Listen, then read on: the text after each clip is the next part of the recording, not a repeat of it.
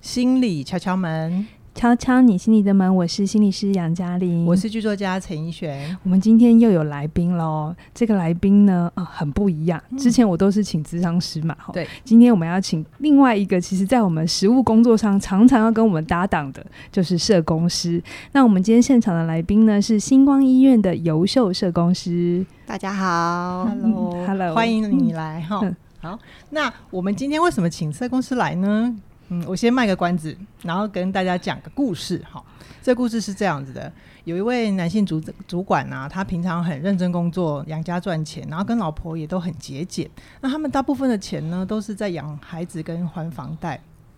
但有一次，这个主管就跟客户回家，呃，客户吃完饭之后回家，结果不小心在路上出了车祸，然后他被送进医院的时候已经昏迷了。等到他恢复知觉的时候，他第一个感受是觉得。干怎么那么冷， 超冷的。然后心想说：“我该不会到阴间了吧？”结果他一睁开眼睛，看到是的是护士跟医生，他才知道自己在急诊室。可是他接着往自己身上一瞄，他突然瞬间清醒了，而且很想很想死， 看有没有门可以让他往回走。那他为什么会很想死呢？是因为原来他看见自己身上只剩下一件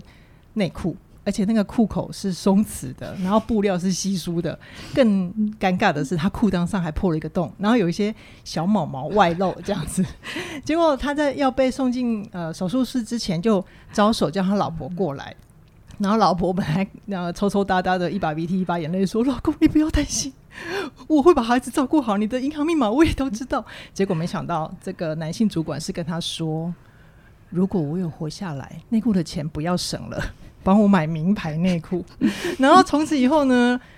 急诊室就流传了一句话，叫做“没出过车祸，你不会知道内裤比命还重要”哦。好，听听得懂，这真的是整个笑话哦，不要很认真的来跟我比战这件事。嗯这是我们听来的，好，这是一个小故事。好，那为什么我们今天要用一个笑话开场？因为要做一个对比跟反差。我今天想要来跟大家讨论的这件事情是，呃，前一阵子我就是去到了呃星光医院啊，呃，优秀社工师就是我当时呢在签署病主法的时候，呃，他是我专就是负责的社工师。那我自己知道病主法也是今年才知道的事情。那我知道之后，我觉得哇，这真的是太重要了。可是我相信听到这边，大家很多人都不知道，哎，病主法是干什么的？好，那为什么它跟我们有关？所以我今天呢，那时候我在签的时候，其实我那天签的时候很快，嗯就是我都想好了，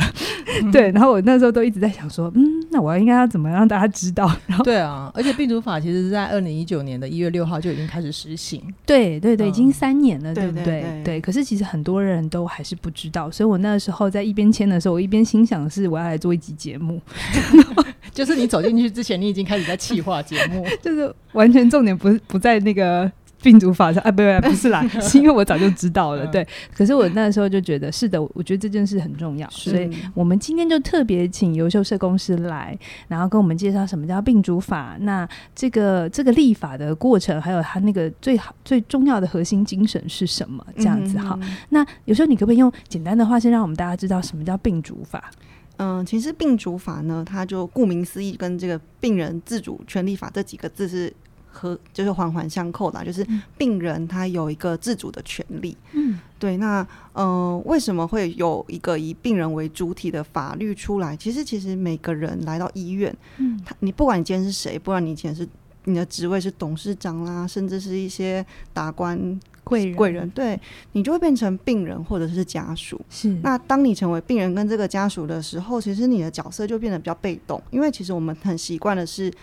嗯、来医院很多事情都是透过医生的专业告诉你你该怎么做， OK，反而你的选择变得很少。对耶，对，好对像医生就说你要照 X 光，我就不能说我不要了，就是推进去了。对，嗯甚至是医生给你一些治疗的方方向，其实也都是一或二，比如说选 A 或选 B，没有是嗯 C 这个选择。是，对，所以其实这个法案就是确保我们每一个国人就是有这个自主的权利。嗯那这个自主的权利从其实从你一进医院开始就是了，比如说你就有知道病情的权利。哦，对，因为其实以前，嗯、其实，在临床工作，我们就会发现，有时候医生他就会有一种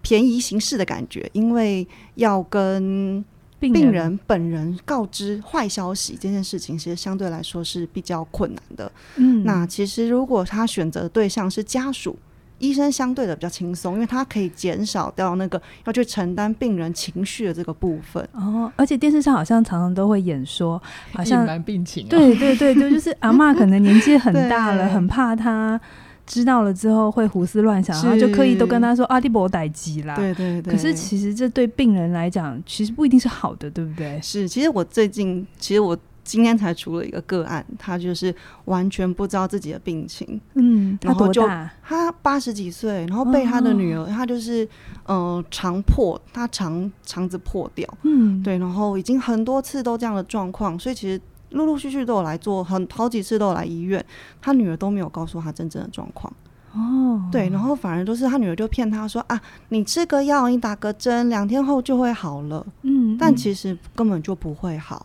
嗯那啊嗯阿嬷其实本身她自己对于这个治疗，其实她没有想这么做，哦，对，因为他觉得太辛苦她了，觉得很辛苦。八十几岁老人家，如果还要再去做手术，其实她的复原也不会那么的好而。且我其实直觉听起来会有一种剥夺感。如果我是阿嬷的话，我不知道我自己这个病没有办法活好，我其实没有办法安排我后面的时间呢、对，我觉得你讲的真的非常好。 对，因为其实我我还有在那个有时候我们，因为我自己有在服务这个安宁病人啦，那很多家属其实都会跟我说，如果让他知道病情，然后他就会失忆，就是失智，他就会失去这个求生的意志，那怎哦么办？嗯，对，那其实很多病人都会跟我聊嘛，他就会跟我说，其实我们都知道，只要不是在我面前讲的事情，你只要约我的家人到外面门口讲的事情都是坏的。 他说，其实我都知道你们想要讲什么，其实你就在我面前讲就好。对 OK，对对所以现在有这个病主法之后，是你们就即便家属不愿意，你们还是可以直接跟病人告知他的病。对，其实他就是赋予我们有这个权利啦，然后每个国人就有知道病情的权利。但当然，我们也会跟家属去沟通，说，哎、我们要嗯透过什么样的方式去做病情的解释，不是用这么直接的方法。对对对，或者是多次一点一点慢慢累积下来的。嗯 OK 原则上是有这个直接告知的权利，但是实务的做法上嗯有很多空间要当调然，整。 是是当然，是我相信现在医院的沟通都也都做得很好啦，也不会那么直接就直接就说你就剩三天这样子， 也不能那 么这个太决绝粗暴啦了。有点粗暴。 对，那除了他病人可以知道自己的病况之外，还有好像这一个法最重要的事情，它它有划定了五种，就是这种嗯状况底下，你可以预先先帮自己做好医疗的选择。对对，确实有五个临床的条件啦。那嗯、呃大家比较常知道可能是末期的病人，那末期就是比较常听到癌症的末期啦。那当然还有一些器官上的，比如说心脏啊、肺脏、肝脏，甚至是今年就是六月一号才刚刚纳入的一个最新的，就是末期的衰弱老人。嗯，对对，这一块因为台湾已经走入这个高龄化的社会哦了，所以末期衰弱老人跟癌末是不一样的。嗯、其实很多老人家他不一定得了癌症，但他已经衰弱到他已经是完全卧床，没有办法吃东西的那个状态，就或者是他的器官已经都是对老化了，他已经在关机的状态了，哦，但他没有一个很明确的什么病，就是老了 OK，对，就我们常说老了。嗯那他在今年六月一号也被纳入这个所谓的末期里头。那还有另外三款，我自己会觉得很重要，因为年轻人最担心就是昏迷的状态嘛，就是不可逆转的昏迷、植物人，还有这个极重度的失智症，这三个状态多半是你已经没有办法言语表达的时候。嗯对，那另外第五款呢，就是政府在这个法律里面写叫做痛苦难以忍受，而且当时的医疗水准没有治愈可能性。嗯，那目前多半都是这个罕见疾病。嗯也就是这个法案很重要的推动的那个杨玉兴前立委，他的他是一个罕见疾病的患是者，那他是对罕见疾病的善终权去做一些保障跟捍卫啦。所以总共是这五个临床的条嗯病毒件。法好像也就是杨玉兴立委前立委他嗯推出来，对不对？因为他自己就是个罕见疾病，而且是重症嘛。是，对，然后他也因为自己罕见疾病，所以很多人也都会来告诉他，哎，嗯家里有什么需要帮忙。而好像我们在实务工作上常常会看见的一件事情，就是因为在病主法之前，嗯，还没有病主法之前，就是你其实。我不确定，但你呃，尤效，你帮我嗯澄清一下，是不是我们送去医院，医生也不能不救？嗯，就是如果没有病主法的话，就是基本上你送去了，然后医生只要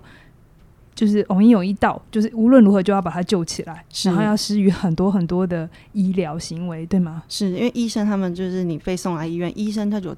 就是有这个义务要治疗你，嗯嗯对，然后用各种方法抢救你，对对对。哦哦，不然所以他们会违他们法，会有失职的风险嘛。对对，他们会有违法的问题。啊对、嗯我那时候也是听杨玉兴、钱立伟他在上别的节目，他就在讲说，那里面有一个很奇怪的逻辑，嗯，就是无论家属他可能也觉得不用了，可是，在嗯没有病主法之前，医生是不能不执行他的专业工作的。是，就是必须执行到一个阶段了。然后嗯，比如说像在没有病主法之前，我们有一个叫做《安宁缓和条例》，它里面有一个我们叫房间比较常听到说不急救的同意书。啊，对对对， DNR 这个部分，除非你是末期的病人，你才有办法开启这个 DNR。如果你以前有有签过的话，才有透才有办法透过 DNR 来保障你的嗯、呃拒绝的权利。对对 OK，对如果没有嗯签那个，无论如何就是救到是就死救到底。我。我觉得听众大家可以想一下，我不知道你今年几岁，嗯那我也不知道你会不会觉得这件事跟你很近还很远，因为我嗯自己在当初做这个。决定的时候，也有很多同学、很多人啊，好，甚至我去的时候，你你们的反应就是你很年轻哎、对，其实现在比较多半来签的这个都是属于中中中年、年壮年， 嗯对他们才会想去签。那年轻人很多还会觉得啊，离我很远，嗯遇到再说。现在是工作很忙，冲刺事业比较重要。是但就像我们刚刚讲的那个急诊室的开头啊， 嗯对对对 等你要用的时候， 你要准备已经来不及了。对对，所以我我今天想让大家去想一想，嗯可以多听一听。等一下有时候社工师会跟我们讲的很多的故事哦，然后你也不要觉得这故事跟你无关，因为我最后也会想要讲我自己为什么嗯那时候我一听到我二话不说，我就打电话去，然后一听到说啊要等两个月，你最你最不喜欢等了，等一下也会讲为什么。嗯签这个还需要有一个咨商的过程是是哈，但他是不是去见咨商师，所以不要这么害怕 哈。我们等一下会把整个历程让大家在，比如说我就是一个去预约的人，我会告诉大家，那我今天我中间是经历了什么事情。嗯对，那有有时候你在实务工作现场，你有没有看到那个因为没有钱，是然后真的就是在那个状态底下，然后病人的家属非常拉扯的这些状况？我觉得其实蛮常见的，因为我自己在这个内科加护病房，还有这个感染科，其实我多半遇到比较多是这种急重症的病人，跟住院住很长很久的病人。嗯那嗯，像我前一段时间有服务了一个病人，他我们就叫他小花好了，然后他是一个大概四十几岁的男很性，年轻哎、非常年轻，然后他是那个。就是那种外送员，哦，他骑摩托车，他在外送的过程里面，他骑摩托车，他被两台公车夹住，就发生交通意外。嗯对，然后其实那时候警消人员去把他拖出来的时候，他已经没有呼吸心跳欧了。欧卡了吗？嗯对，欧卡就是就是我们常说就是在院外停止呼吸型，他就嗯被急救，急救以后就是那种心跳啦、血血液循环都有，但是可能头脑没有没有醒过来，嗯没有然后意他识就对了没有意识，他就被插管，被先送来，所以先送来医一院。听都先直接进救护呃加护病房了。对，那更比较惨的是他还确哦诊，他还新冠肺炎， 好波折、哦。哇，真的非常波折。嗯，那其实我们做了一系列的检查啦，那我们有，因为我通常这种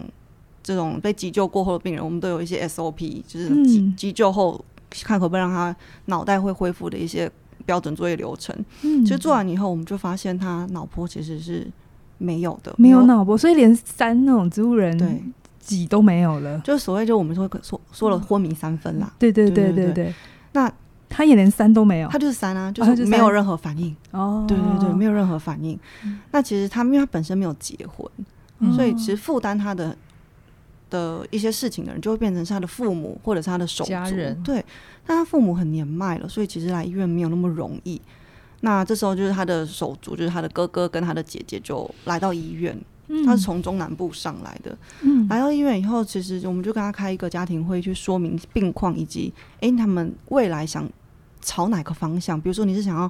长期的照顾他，或者是你有考虑以安宁的模式，哦、嗯撤撤除卫生医疗，让他好好离开。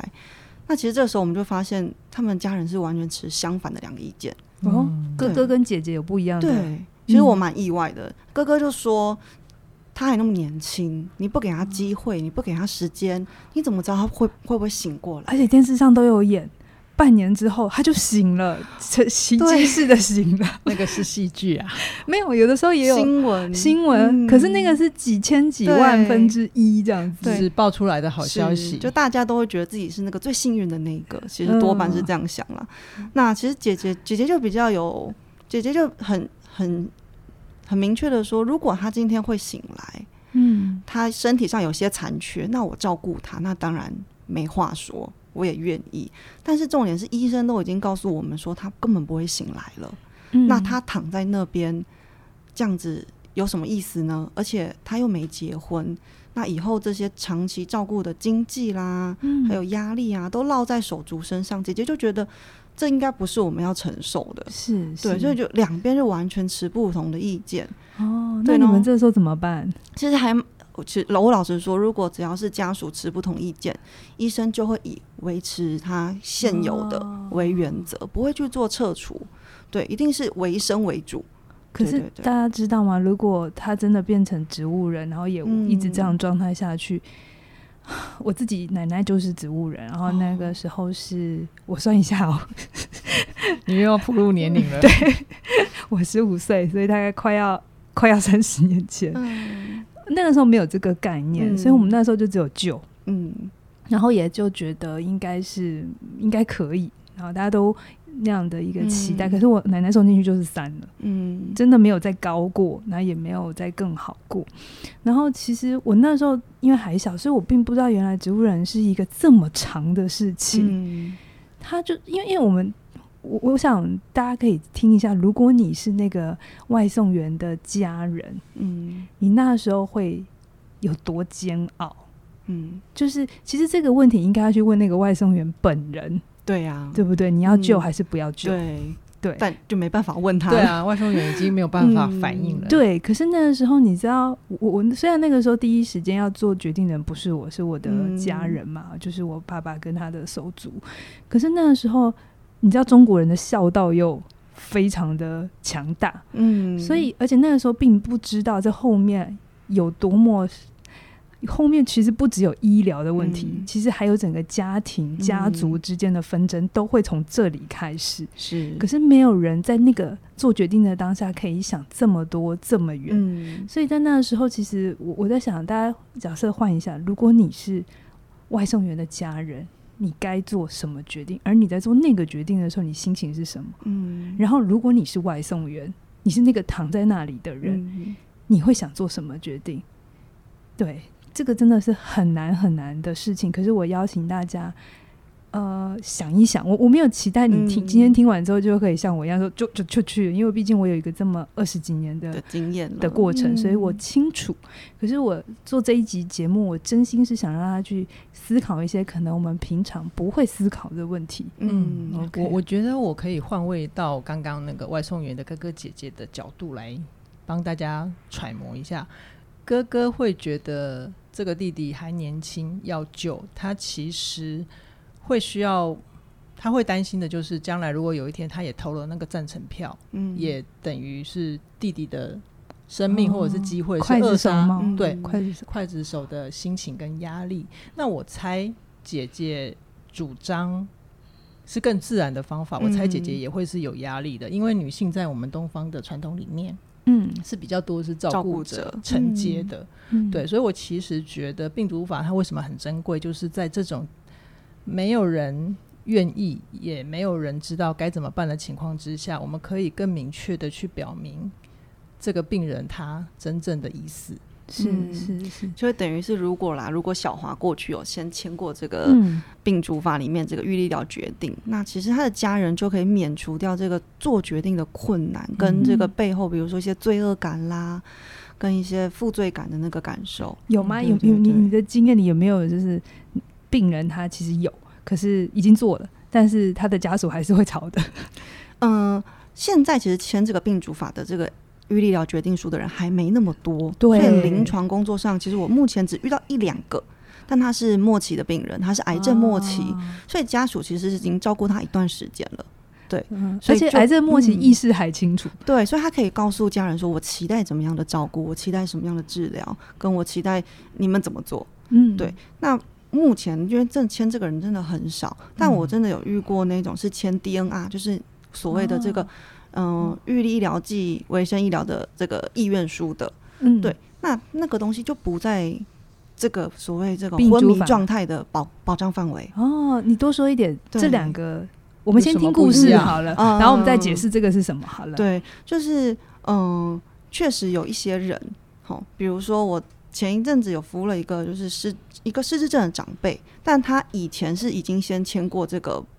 他说我不要被急救哦的意愿书这就是太浅了 DNR，、啊，对对对，嗯一般人对知道的 DNR DNR，对，嗯他已经签过了，在他还没有失智症的时候，他就签，因为他照顾他照顾他的先生很长一段时间，所以先生也失智，先先生中风，哦，他已经当过照顾者，所以他知道说我不要成为他那个状态，我不希望变成像他那样，造成我其可能是我的孩子的负担，嗯是所以他就已经先签过。后来他失智，嗯失智的状态其实也都维持的很不错，就是他的孩子都有很稳定的带他来回诊啊等等之类的，给他很多生活上的刺激。后来，嗯、前年吧年末的时候，他又确诊肺癌。哦那，他的小孩那时候其实就说，嗯，如果我妈妈年纪这么大了，她又失智症又肺癌，那嗯我们不要让她去做化疗，嗯或者是说，嗯。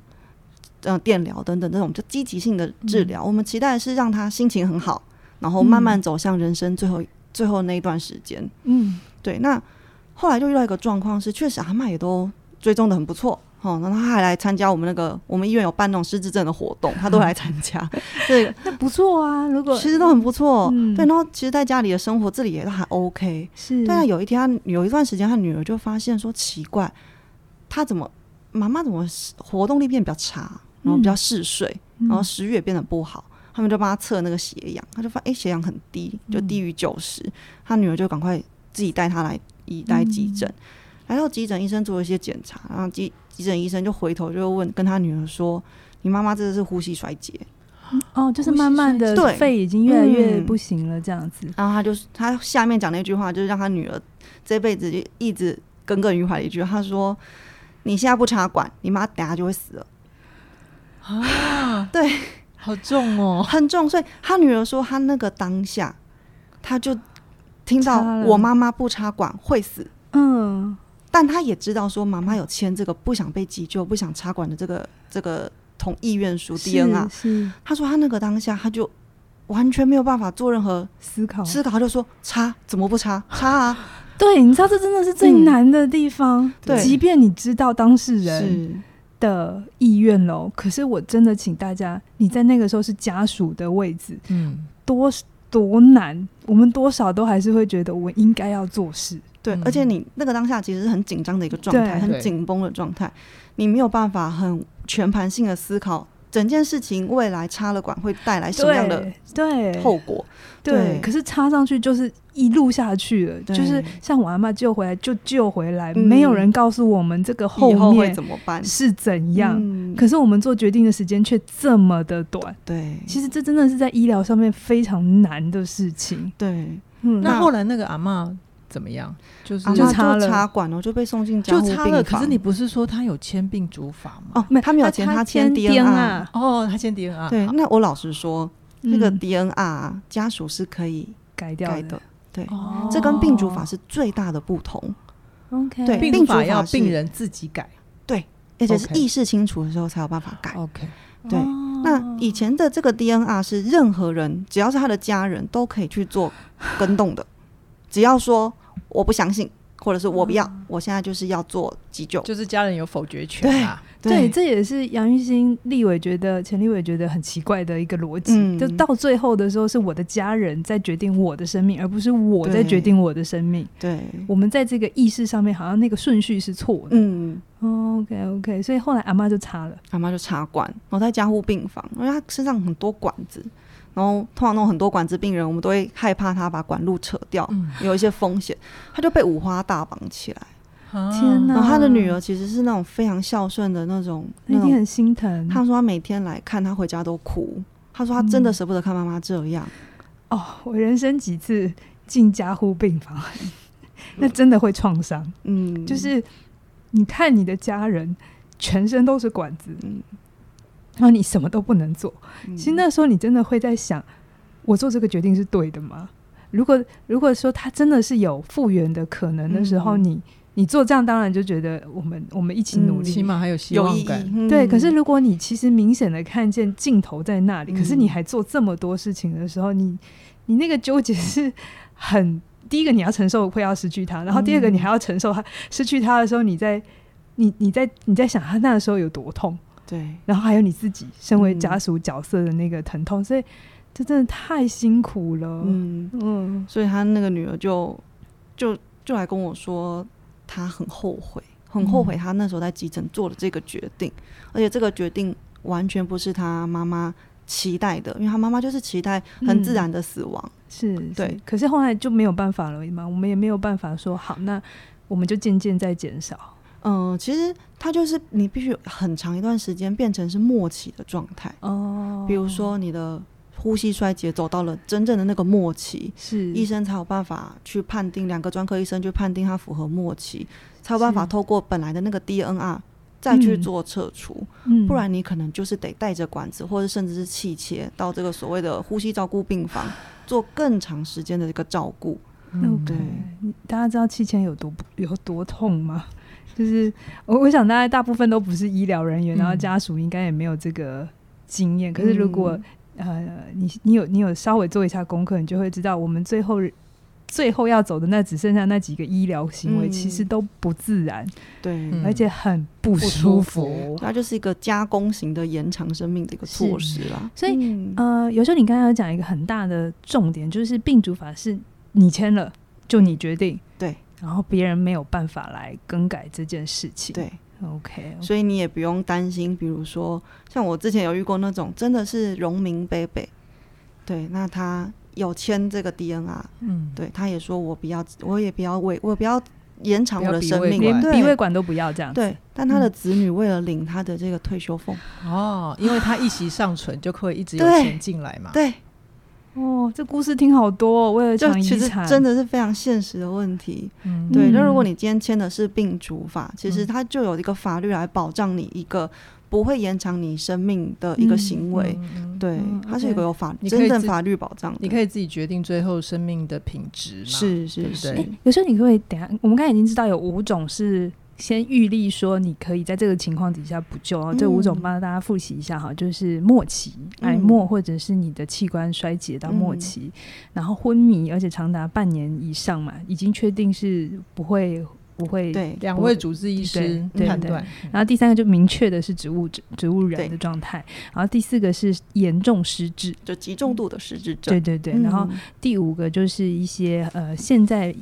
就是政府规定可能是比较罕见的疾病，对然后非常的没有没有任何的药或者是任何的科学去证明它可以被救活、嗯救好的是这五种。嗯那那这是五种说我可以预立，那我可以预立的项目有哪些？就是我可以选择的是哪些事啊情？这样子对它这个病主法里面就给了我们两项特殊的拒绝权，第一个是这个所谓的卫生医疗，嗯所有可以延长你生命的措施跟行为，可能我们比较常知道就是像急救、CPR、压胸、哦电击、插管这些，那甚至是比如说像叶克膜，它也是一个卫生医疗的一种。对，大家都听过叶克膜哦对 哈，。这应该没有人不，他很不是少一个人人哦，自他是从一个那卫个生机 器。对自从那个以前前市长台中前市长那个嗯胡小玲是不是胡胡志强呃，啊，胡志他太太它邵嗯太小难玲对， 自己把他关服 系， 不好意思，对啊不好意思，就是邵小玲她的那件事件之后，嗯大家就觉得好像叶克膜很强，对不对？每个人来说都我我要要叶克克 克膜，膜，叶医 师，叫叶医师给我 出来。对对对，可是其叶克实嗯。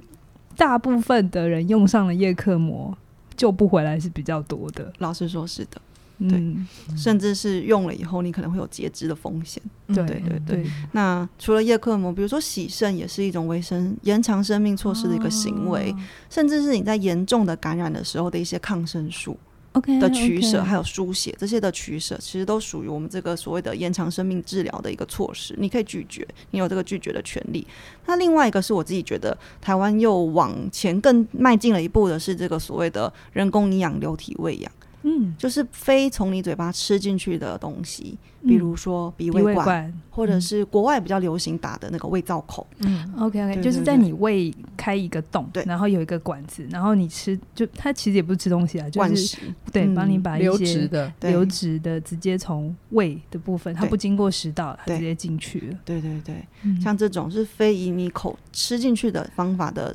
呃营养的东西，这就是嗯所谓的人工营养品，你也可以拒绝。是嗯是是，还有吗？就这两种对。好，那选项里头我记得有三个，一个是完全就都不要嘛，对对不对？那另外两个你补充一下。 其实它那个选项里面有四个选项，四个四个对嗯，就是有四个选项。一个选项就是像嘉玲刚才说，就是什么都不要；嗯，最后一个选项呢，是我什么都 要。这这两个 是最，极端值， 但是他要留着啦，嗯不能不留给你。它是选项啊，对它是这样才有选项病人自主嘛。确实也会有人说我都要啊。我嗯相信应该有这种生命的斗士，他是觉得我不管到那个时候，我什么都还要。 OK OK，对他很怕别人不给他，那你可以来钱，我觉得也很棒。嗯哦，也很好对啊哎，对对，就是你哎对你的对想，这对对，是你的你自主的想法，哦所以我觉得，我觉得你如果觉得很怕你的家人都不给你，那你就来钱我都要， 哦，有时候对你讲了一个非常好的观点，我没想过，因为我都一直想的是都不要。都哦不要， 那是因为你不要 啊，那不见得大家都可不要。是有些人可能要吼，那他嗯的权利也要被保障。对，他就是哎，很好，它很有好两个最大的极端，就是我都要跟我都不要，这是我们 OK 所谓的最极端的值。那还有一个比较中性的选项是，我希望用一段时间，那这个时间可能是几个月或几周，嗯，我们可我以想自己选，对，我们不可以自己选择，我们可以自己填。嗯对那另外一个是，嗯，这所谓的那个医疗医疗，呃，它会有一个叫做透过你的那叫什么？代理人对，医疗委任代理人去做嗯决定。是那医疗委任代理人就是我此时此刻我还不想会替替自己做决定，但我委托给我这个医疗， 这是甩锅 吗？ 其实可以这么说，小逃避的一个心态，就是我委托给我这个医疗委任代理人，他是最懂我的人嗯哦，那他来替我做决定。那这个医疗委任代理人，你可以设不止一位，你可以设很多位，当然你可以先设设这个先后顺序。哦嗯他们可以，他一定要是家属吗？这个委托可以不用人吗，所以这是这个哦法律，我觉得也是非常有人性化的地方，因为我们现在这个婚姻啊，跟我们这个家庭的结构在改变，嗯很多人是是是单身，然后同居，你可能想，委托给你的同居人、嗯哦或者或是者有是些是好朋友，好朋友，对，嗯，OK 或者甚至现在那个同婚的，嗯他们有的不一定有去做结婚的动作，对对对嗯哦。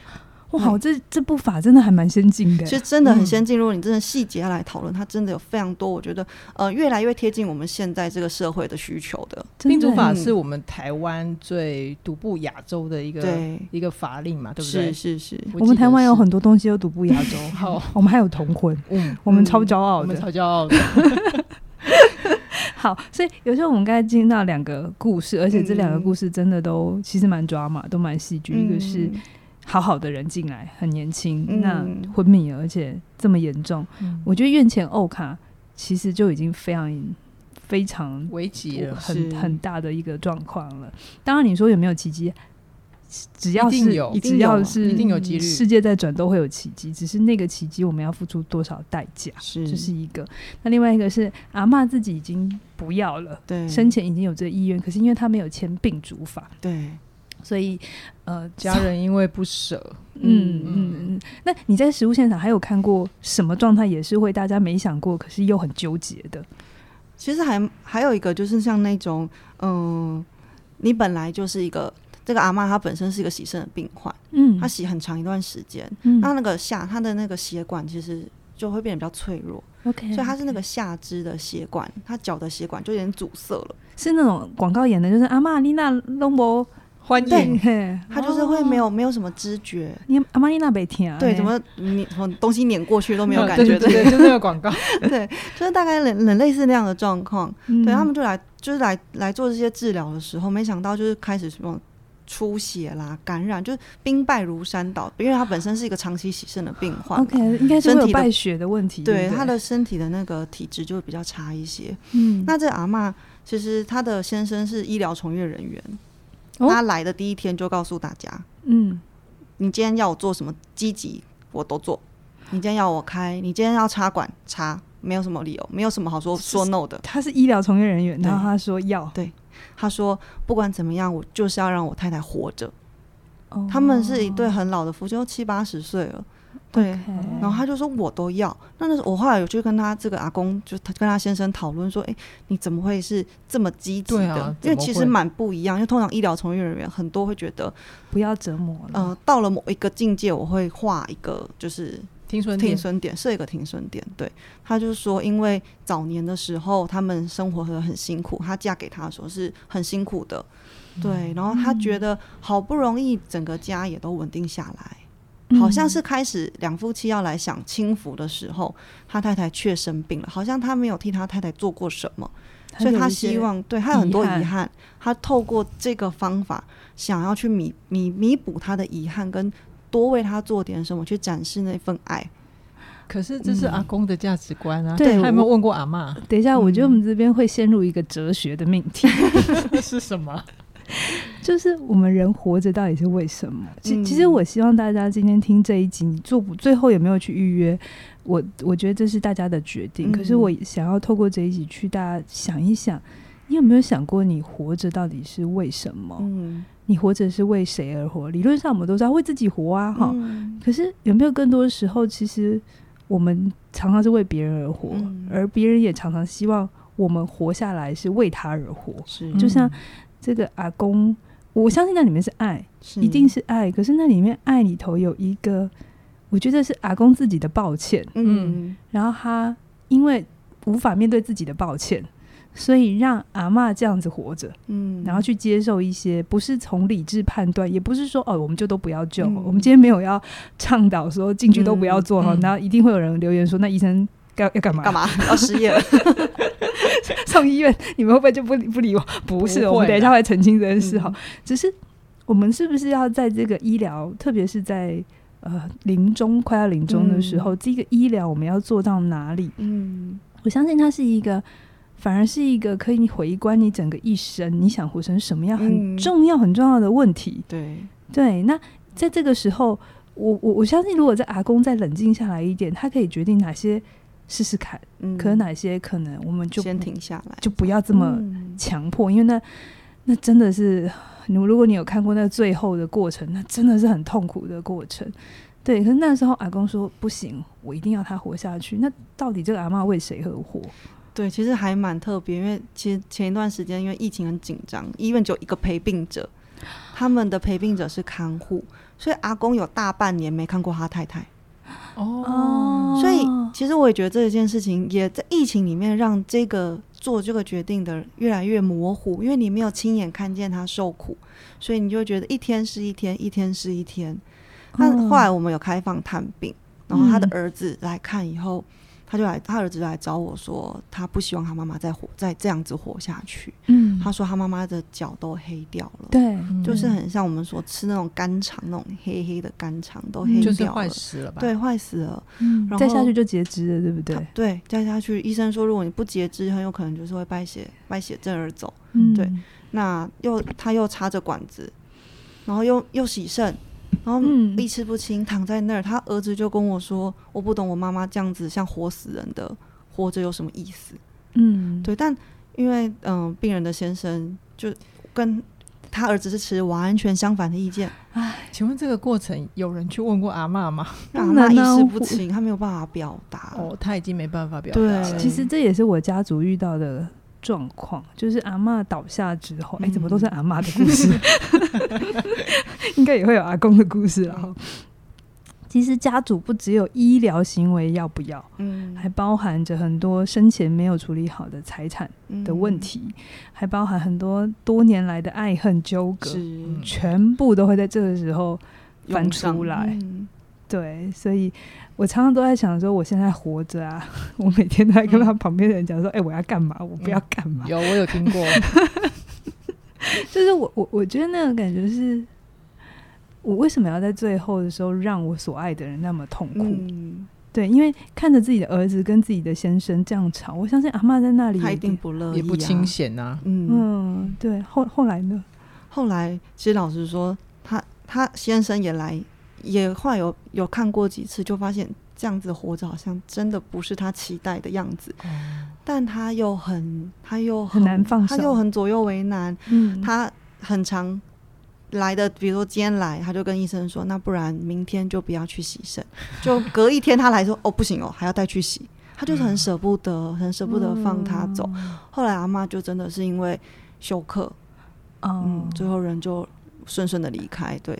OK，、嗯对我我阿妈最后走的时候啊，其实蛮蛮让我意外，可是我后来也不意外。嗯其实植物人会真的走最后，不是因为植物人的各种嗯状况，是因为因为植物人也还是会感冒，嗯然后也还是会要，比如说如果他感冒，因为他没有办法自己咳痰，嗯，那他们就会需要吸吸痰，对不对？嗯那其实那个也是一个很痛苦的，对，但我我无法知道他痛不痛苦。可是其实如果我们清醒的人做这个吸痰的动作，是一件很可很不舒服的是很状不态舒。服的状态，对，然后最后有一次，我我不知道是不是我的家家人们得到共识，就阿妈感嗯冒，然后最后我得到的消息哈，就是他肺炎走。嗯，但我猜应该也是大家都累了，就觉得再把他救回来，因为这中间好几次，嗯十多年来，它中间大概啊每年都会有个一次两次叫正常，因、因为其实很容易感对染因。为他就躺在那里，对嗯对，可是我不晓得听众你看这边，如果是你，我们都希望自己不会。可是如果有一天你真的躺着，然后你没有办法嗯帮自己决定你想躺多久，对，我觉得这是很值得大家思考，就是你期待什么样的生活品质，跟你期待你人生最后是怎么样的结束，我觉得这是很重要的。嗯对，啊，嗯，而且刚刚我在想说， 我刚才在讲说你在讲那个没有来的人都会觉得继续。那医院里头应该也常常很多那个远方的少女或孝子回来，然后坚持要干嘛，对吧？ 有非常多，就是我们所谓的天偏孝女跟天偏孝子。 嗯，多说一点，像我们有一个那个居家宁的病患，嗯对，啊，因为阿妈就知道自己离癌之后，她就跟家人说，我就都都我都不要治疗了。嗯所以，我们那个居家宁的团队，我们就介入，就是我们都要居家宁，居家里面去做哎现安宁。在台湾可以居家安宁了，啊可以不用可以一定要送去医院，对不对？不用不用，等一下，是我补充这件事，好，对来继续。 我觉得居家宁是这个现在还蛮还蛮不错的一个好，的。等一下我们顺便讲这件治事疗。嗯那我们居家宁就团队就介入这样子，嗯然后去的第一天，其实阿嬷就跟我们就跟我们说，我有签那个预立遗嘱哦，我弄白酒，我弄白酒哦，嘿。哎嗯然后我们就说啊，他的那个儿子就拿出这个预立疗决定书，说阿嬷在一百零八年的时候，哦，就刚带通过就就去了，对阿嗯嬷就说我要去签，所以他们的他儿子跟他媳妇就成为他两个见证人。嗯啊，就带着阿嬷去签了。对，所以阿嬷都勾，他都不要，嗯对，也不要维生，也不要这个鼻这胃阿嗯管。妈蛮帅的，对，阿嬷他们说阿嬷个性是那种很很爽快的人，要就好好的，嗯跟不我要很就不要。跟我很像，是哦， 没有在中间。有有有，你也签 了嘛？阿嬷就说我如果是那样的，我不要了。嗯嘿啊，因为阿嬷生病这件事情，后来她这个在国外的女儿就知道，所以女儿也就赶回来了。赶回来以后，她女儿在国外就做非常多功课啊，就说鼻胃管插了也没关系啊，哦，有吃有营养啊，没有吃没有营养怎么办？这样子打不了病魔，这样子。对可不可以跟那个女儿说，要不然我帮你查 查看？她女儿做非常多功课，然后还一直跟我们说，还一直跟她的那个哥儿哥，对哥哥，就是她儿子跟病人的儿子说，你要买什么给她吃啊，吃什么才有营养啊？这很常见。对，那嗯他儿子就很为难说，可是妈妈就有说她不要插鼻胃管，嗯然后因为那时候后来妈妈就阿妈就变得比较虚弱，就是没办法再自己表多很多的表嗯达，是对，然后她就她就说，可是妈妈以前有说她不想插鼻胃管，嗯，然后后她这个女儿就开始质疑是质疑哥哥说，哎、你是不是为了谋取啊阿妈的遗产，所以你希望她赶快走，而不给她这些她对该有的，真的在人在最后的时候，这些爱恨情仇全部会上来，然后人心都在这里。对，然后他他的其实他等于他的阿嬷的儿子跟媳妇，其实最主要照顾他的人，也是最懂他的人。嗯，他们就很，我觉得他们蛮无助的，然后也而且很无委奈屈，对，觉得这时这这么这么多年来都是我在照顾，结果你一个刚回来的人就开始指责我照顾不好，然后我要谋财害命的那个感觉。对，嗯后来他的那个儿子就拿出这份医律疗决定书，说这个是阿嬷自自己己签的签，说他不要的。他女儿那一开始还有点怀疑说，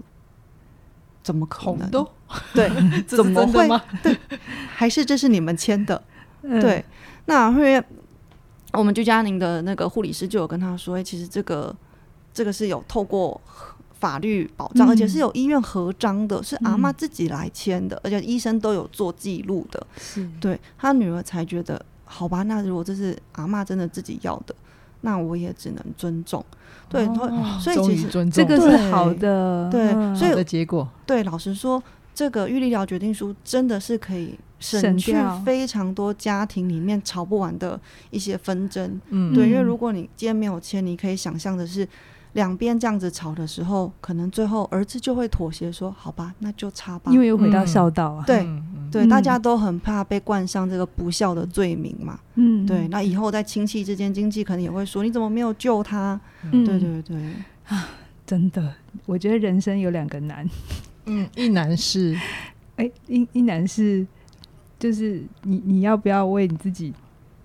你要做什么样的选择，要不要伴侣，然后进入这个婚姻里。 OK 嗯另外一个难就是你人生最终你想要怎么结束， OK，然后是，而且那个结束不是等到你快死了哦，是其实嗯你。你平常怎么日子怎么生活，你就其实都在你的最后，都在为你最后一天在做。嗯，做准备嗯在做准备好哟，有时候刚才我们听到几个案例呃，对案例之外，我们刚才讲了好多个名词，我们可能现在要来顺一下流是对程，对嗯科普一下，就是比如说安宁缓和照护跟嗯放放弃弃医疗，急救，这是刚才说的 DNR 嘛，嗯对不对？跟病主法，它会不会如果我签了之后，我送进医院就没有人要救我了？嗯，这确实是还蛮多来这个 来我们办公室想来签这个人都会问的问题是，嗯会不会我签了这个以后，我不管什么生一个小病，或者是来因为出一个小车祸来急诊，医生看到我有签这个就不救我了，不这会是大家最担心的事情。嗯对，其实大家都还蛮想活下来的， 嗯 如果能好好活着的话。所以那个那个比较正常的流程，或者是怎么样，让我们理解那个过程大概会怎么发生。嗯，所以其实就是这个所谓的安宁缓和暨维生医疗意愿的抉择的意愿书，就是我们坊间常说的不急救的同意书同意，愿书、同意书、嗯 DNR 啦，嗯它就是保障这个末期病人，嗯嗯，只有末期病人哦，只有末期病人。呃昏昏迷的、植物人的、失智的都都没不在里有面嗯对它就只保障末期病人在末期的时候，那末期是透过两个专科医师去判定的，对，嗯那的时候，你才有这个所谓，你可以不要被 CPR，你不要做这个卫生医疗的措施跟行为。嗯那它是可以注记在健保卡的。嗯那在前面刚才几个故事里面有讲到嘛，它是可以被家人推翻的，哦，对 d n r 是可以被推翻它的，是可以被推翻的。它有点像是意愿的表达，但你的嗯家人要不要尊重你的意愿，哦那是就另另外当一别回论，事 那就另当别论。嗯哦 OK，，对，那病主法呢，就是它是一个法律的文文件，那也是有法律保障的，是没有人可以去做跟动的，除了你是本人在意识清楚的状态。那它保障的就有刚才说的末期病人嘛，然后嗯嗯、呃不可逆转的昏迷、植物人，还有极重度失智症，还有这个第五款，说一些罕病的罕病的状况，那它可以。它可以有一个特两个特殊的医疗拒绝权，就是这个撤除维生，对，它可以就是不施行这些卫生的医疗的措施，要延长生命，就是以加工的方法延长你生命的措施嗯跟行为，还有这个人工营养流体喂养的部分。嗯，嗯嗯，对，OK，好，嗯这是差别。那跟安宁照护呢，是其不是实我签了病主嗯法就跟不用签安宁照护还是怎样？其实，嗯、安宁这个是一个一个很好的概念啊，就是我们善终的一个概念跟准备。那安宁其实它主要就是我们不再以一个把这个疾病治好为原为治疗的原则。嗯我们把这个治愈性的这个治疗改成比较换是缓解性的治疗，是我们来缓解你身体上的不舒服，期待的是你可以跟这个病共存，然后在一嗯个有生活品质的状态之下呢，你再去做你想做的事情。是这是我们一个安宁最最核心的概念啦。嗯，对。嗯嗯那安宁基本上就是你人生最后会接受的照顾嘛。是对，那病主法其实它就有在这个法律很明确的保障说，如果你有签这个病主法，那你在做这个不施行，比如说卫生医疗，或者是说你不用这些营养人工营养的时候呢，我们就会帮你衔接给这个安宁照顾的团队团来队做照顾。 OK，对好，我跟大家补充一下，安宁照护呃，在日本其实已经很久嗯了哈。那日本他们其实这些年在推居家照居家临终。嗯，就我们以前想象，就是啊，这快要穿玫瑰，然后一一九都卡嗯瑞克，以，一定要送去医那院。卡洛基呢？后面进去之后，我们都有说嘛，你进到医院的时候，医生他的职责就是一定无论如何他都要帮你做事。对，可是现在安呃日本开始有一个新的概念，就是我们接受人他会有最后一段历程。那嗯通常会选择呃在这个安呃安宁的，就是可能是癌末，对或者就是刚才讲有一些真的是，它不一定是癌症，可是它可能有一些其他疾病，然、后可能它也嗯都无可返回了。嗯，然后就是，哎、我刚刚我忘了读的那本书叫什么，下哎、我忘了书名，好，可是我最近正在看，就是那个医生，他就是呃居家居家疗护的嗯专责专、科医师，嗯然后他去到现场啊，他的重点都不是把病人救回来。嗯而是他选择了在家呃过世的时候，他就是去定期看看，帮他打吗啡啊，是然后去调一些药，是让他可以舒服的。是哎，很有趣，在他的这个十多年的这个呃职业期间啊，很多在医院里，医生宣布说你只剩三个月、嗯 几天、半年，然后他回家之后啊，因为在家嗯就是舒服，大家有住过院对就会知道，嗯住院是一件很不舒服的事情。哎，三个月会变一年，嗯甚两至年，对。那我我不是要宣，不是要推稿说哦，嗯所以我们大家就都回家这样子。 我要讲的重点是，你可以决定你的最后是怎么样过去，对然后你要怎么样的状态。是你要在你舒服、有安全感的地方，然后你所在的家人可以帮你，就是做好你最后的样，就是你你做的这些准备，嗯还是你要在医院里，然后匆匆忙忙，你身边都是一群你可能不认识的人，他们都是很专业的人，嗯然后我相信，呃，护理师啊、医生都会做很多事，可是这是你要的吗？嗯这是真的，大家可以想一想。然后我觉得我们台湾也开始有这个观念，以前是不谈死嘛，嗯然后不谈老这件事，每次死跟老点阅率都很低。 那个是那个关键禁忌啊。可是我觉得我们大家都准备好要来好好的来讨论这件事情，嗯然后开始重新思考。好好面对这件事情，其实反而会比较不困难。哦，嗯那我刚刚有听到关于那个居家安宁的部分，我听到有一个很关键，可以让人反而延长生命，而且有品质的原因，其实最主要是掌控感呐、嗯，对，他在自己的家里面，嗯他会比较有一个掌控感，有一种自主性，嗯对不对？这也是病主法的精核神心的价之一值嘛，嗯对对对对，对，那刚刚尤秀有说到，就是我们现在台湾也有居家安宁的部分，对不对嗯是？是那就是他那个，如果如果在医院，我们可以理解是医院的安宁疗就法，是会送到最上面那一层， 通常啊安宁病房会放在最上面。对，那一般在家里呢，就医生也去吗？还是对，，其实那个健保也是还，我觉得我们医院我们台湾健保真的很棒啦，嗯就是健保有有这个有这个给付，就让医师跟护理师，嗯，或者是甚至一些灵性的工作者，哦是比如说宗教师、灵性关怀师，甚至是社工心理师，嗯我们都有办法到家里面去做访视。哇，真的，哇台湾现在这个在健保里面哦，对，好健全哦。所以其实你是不用额外付钱的。 OK，大哦真家的这样子也没有很想到，就是我在家里就好了，其实还蛮多长辈就会说我要在家，真的。可是他们都说，可是我很担心我的家人不知道怎么照顾我。对对对，我很怕我他我不我怕他不知道在什么样的状态的时候要做什么事情。是。是那我觉得居家安宁最好的。最重要的核心就是会有护医生跟护理师到家里面去做巡诊，一个是礼拜是最多可以去到两次。对对对对对，哎，这跟日本一样哎，哇，对台湾好先进哦。对，其实真的很不错。嗯，嗯，然后我们会呃，医生跟护理师会去确认病人现在身体的状况，是以及有没有？有一些药物要做调整。对对对哦对对。那我因为我自己也有在跑居家安宁，哇，你好忙哦，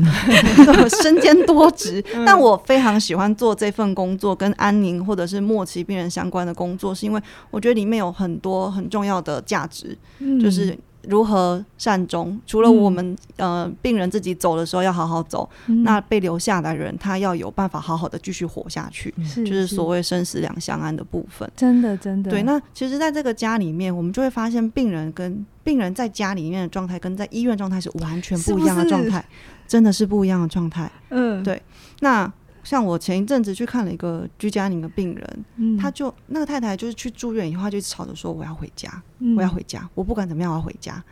那她先生就觉得好吧，那就试试看吧。那所以我们居家安宁就进进到这个家庭里面来。那那个他先生是一个很很焦虑的人，每一件事就要 on schedule 的那 种，几点要做什么事，几点要做什么事，他就很紧张。嗯太太在其实太太就是回到家里面，她就变得很放松。嗯嗯，可是生病的人是太太吗？对，身边人是 太太，太太很放松，照顾她的人很紧张。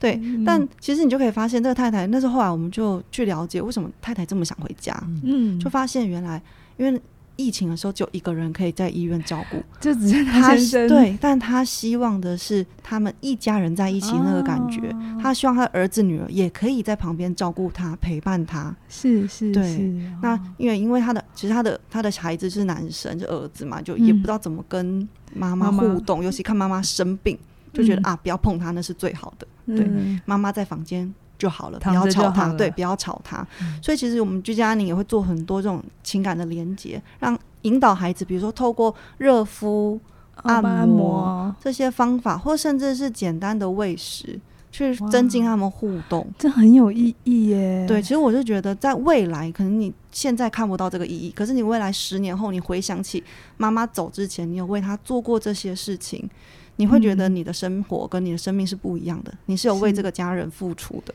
真的对，才不会有遗遗憾啦。对，对真的对真的嗯哇。今天又多学到，我今天本来以为要讲病主 法，结果顺便推了台湾的居家安宁。对啊，突然觉得台湾整个制度很完很完整整哦，其实台湾真的善终的制度是很完整的。嗯 OK OK，活哦在嗯台湾当个台湾人真的是很幸福、啊。那我们最后来讲，如果我们想要有呃帮自己签署这个病主法那个流程，然后可以怎么、啊是呃会会要怎么去进行？嗯嗯，病主法其实它要签，它不像这个所谓 DNR 说，哎、你去医院拿一张拿一张纸来纸啊，自己回家写一写再交回来，不是的，它是一定要透过去跟医生做智商啊。大家想的智商也不要想的是，他就要跟一个心理师关在一个房间里面，然后讲一个小时，其实也不是这样 子，嗯不它是用它是一个叫讨，我觉得他用智商这个词也是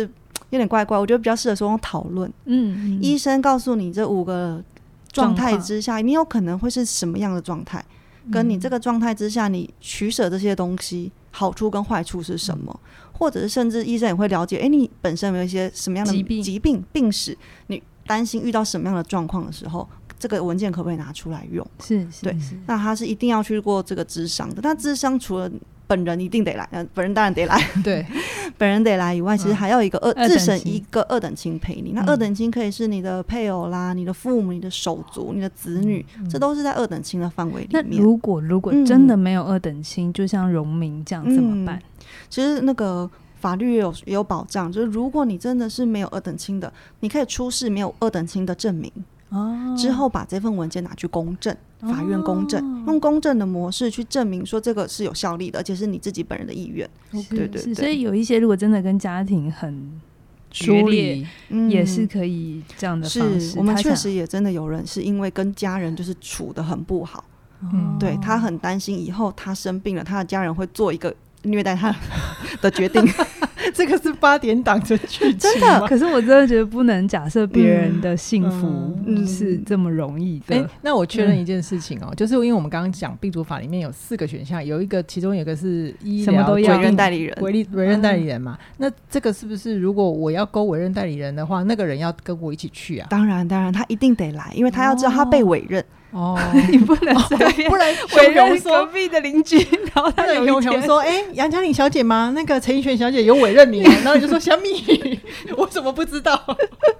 对 OK 医疗委任代理人一定得来，他要来听取这整个他即将被委任的那个被赋予的重大的责任。对对 OK 对，嗯 OK，所以呃，听众，如果你现在在台湾哦，就是你可以上网先打病主法，嗯然后你呃，我记得好像全台湾都有一些医疗，对不对？对对对大大型的教学医院、地区医院是应该都有。嗯，但是现在呢是要预约的哦，我是那个时候我打电话去约还要两个月，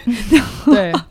而且不晓得这一集出去之后会不会有更多人， 你那时候是几月打？我忘记了。可是我约到的时候就九月嗯了，你好像是七月打约九月，然后我是八月打，我约两个半月后，哦，反对，正就都是要越来越嗯后面。确实他是需要预约的啦。对对对对对，因为它对是一个特别型的门诊，所以它也嗯不是说你在网络上可以直接挂号，因为它还是会有一些，嗯、打你打电话进来预约的时候，会有社工跟你先可能去做一个确认简单对确认说，哎、你到底要是不是真的要签这份文你件？知不知道你在签什么我的？记对得我记得星光是不是一天只能有两组呃，对，我们一次大概就收一到两 组对对？OK，这这不够，我觉得。因为对其实它是要花时时间间跟成呃，我觉得你们要医不要疗成本的开一个团体的，有没有一次先讲，哎，那个全部要一重复讲的就一次，然后再一起，不然真的太浪费时间。对，那呃流程就是这样，大家大家你你可以看啊、北区，如果你在北区有哪些医嗯院，然后你在中区有哪些，那东区也有，对哦，东北中南东对都对对有都有，嗯离岛东部也有，嘛嗯，都有，然后你就去打电话去，那一定要打电话，因为我也有试着上网要 book，结果找不到任何的案 件， 是，因为我想说为什么那么人家网那个挂号网络挂号不是很容易嘛，嗯然后我后来发现直接打电话，它基本上是一个人工约诊的方式啊。 对 对对，我那时候想说对对为什么能这么不不不不再科技一点，后来想想、嗯哦，原来他真的要确认，因为然它后是法律啊，对所然以后要慎重。然后他要告诉你要带二等亲来是，不然也没用，嗯所以对他对有对蛮多。不是你网络勾一勾就好。然后现在星光有一个方案，我觉得我当初听到的时候，我觉得还蛮可爱的。对， 那我也讲给大家听。那我不知道其他院所啊，嗯哈嗯我不知道我不知道这挤出去之后你们会不会爆掉。啊就是像星光有买一送一的方案，对，因为刚刚有说嘛，因为他是要去跟医生做智商的。那对比较遗憾的是，因为这个这个是要费用的这个智商它是自费型的门诊，嗯它目前没有被盘刮在这个健保的给付里面，嗯所以政府有规定一个额度的上限，你不能超过多少钱。那嗯其他的细节的费用收费是各家医院所自己去做底定。那我们星光医院是本来是三千块一个人，嗯对，我们去核算了一下成本啊，差不等多等啊，之一类的个智商是一次也就三千 块。然后，但因为我们为了去推推行这个善终这件很重要的事情，所以我们也配合国家的法律跟政策，所以我们就有推行了就买一送一。因为对既然你都要带一个二等亲来了，我们期待你的二等亲就也一要起签一签 对。我期待那你时候二就等是这样亲，我就跟修凯说走，我们就一起去买一送一，然后就嗯说好，然后怡璇就带着妈妈 去，对对吧？你对妈也就是那个买一买一送送 一是还是你是送 一？ 不是，我是送医，因为因为我那时候我我跟我联络的人说是我妈妈要签，然后然后我就说，哎、还有我啊，他说啊，你也要签哦，他不知道，他以为我是帮我妈妈 booking 的，哎，怡璇，你要不要最后一点点时间？嗯你怎么说服妈妈签的？ 你确定要在这一集讲？一点点就好，妈妈是很乐意去签的，对不对？我老实说，我妈妈是有挣扎的，而且她在跟医生咨询的过程里面，因为其实医生他需要尽责嘛，嗯，他需要让年老年人知道这个到底是你在签什么东西，嗯所以我发现我妈妈在了解那个过程，她即将面临的事情的时候，她是有焦虑 的，她一直搓手 嘛，对她有一点，她有一点，但但是因为思前想后，然后再加上嗯她身边的一些朋友发生的遭遇，她后来还是。当我很果决的打了四个勾之后，然后她就看了我一眼，之后就也打了四个勾。这是蛮多一起来签的人会有的反应。我看过会老偷夫瞄妻，隔哦壁的答案我，很很常看到老夫妻，嗯就会两个都不动笔的时候，两个都不动笔。嗯之后有一个突然先写，他就看 哦，抄答案，